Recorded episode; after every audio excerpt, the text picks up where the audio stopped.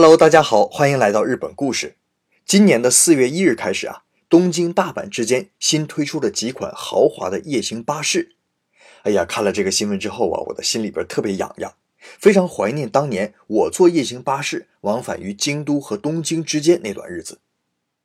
十几年前呢，我刚到日本的时候住在京都，为了考大学啊，去过东京好几次。东京和京都之间的距离啊，大约是在五百公里左右。一般日本人呢都会选择坐新干线，两个多小时就到了。不过啊，对于当年我一个刚来日本的穷学生来说啊，单程两万日元的票价还是有点太贵了。所以啊，和很多年轻人一样，我也选择坐夜行巴士。前一天晚上十一点钟上车，第二天早晨五点钟到东京新宿，票价呢才是新干线的一半。这样既能节省不少车票钱，还能省下一宿住宿费，非常的合适。其实啊，卧铺巴士在咱们中国不算新鲜，不过呀，这几年好像事故很多，所以很多地方呢就禁止卧铺巴士上路了。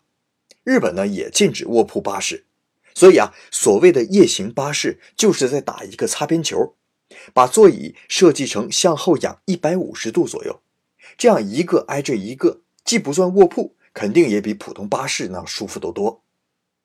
当然了，我一个男生，这种巴士对我来说没什么。不过，对于女性来说，可能确实不方便。如果是四列座椅的话，是两两个座椅挨在一起，这样身边是一个不相识的异性，那肯定会不舒服啊。要是再碰上个巴士痴汉的话，那就更加得不偿失了。其实啊，我也不喜欢这种四列座椅的车，座位特别窄，每次呢我都基本上是半宿睡不着。不过呀，那要稍微多花一些钱换成三列座椅的，那就好多了。三列座椅的车厢是座椅全部隔开，整个车厢内啊，中间两条走廊，座位变宽的同时呢，前后座椅之间的间距也长多了，而且还有拉帘。一过十二点，司机清点人数以后，就会把每个座位的拉帘拉好，这样可以很好的保护自己的隐私。那车内呢，除了有卫生间之外，还免费提供咖啡和茶水，这在我看来已经非常的不错了。不过呀。这次新推出的豪华夜行巴士更是让我心里一动啊！居然是完全单间。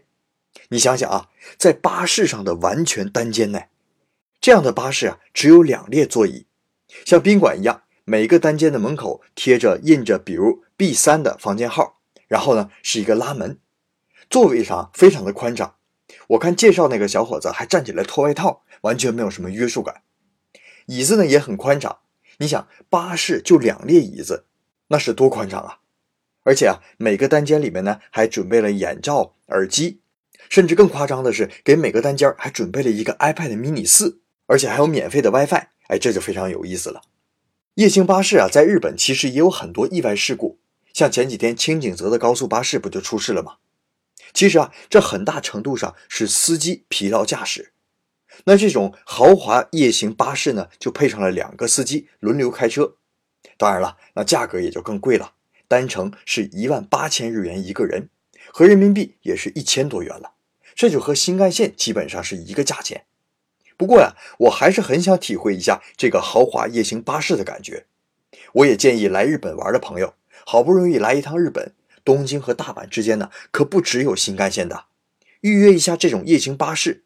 既能体会一下日本的生活，还能节省掉不少的时间，其实也是一个不错的选择。只不过不能在新干线上看到富士山了。好了，这就是我们今天的日本故事，咱们明天再见。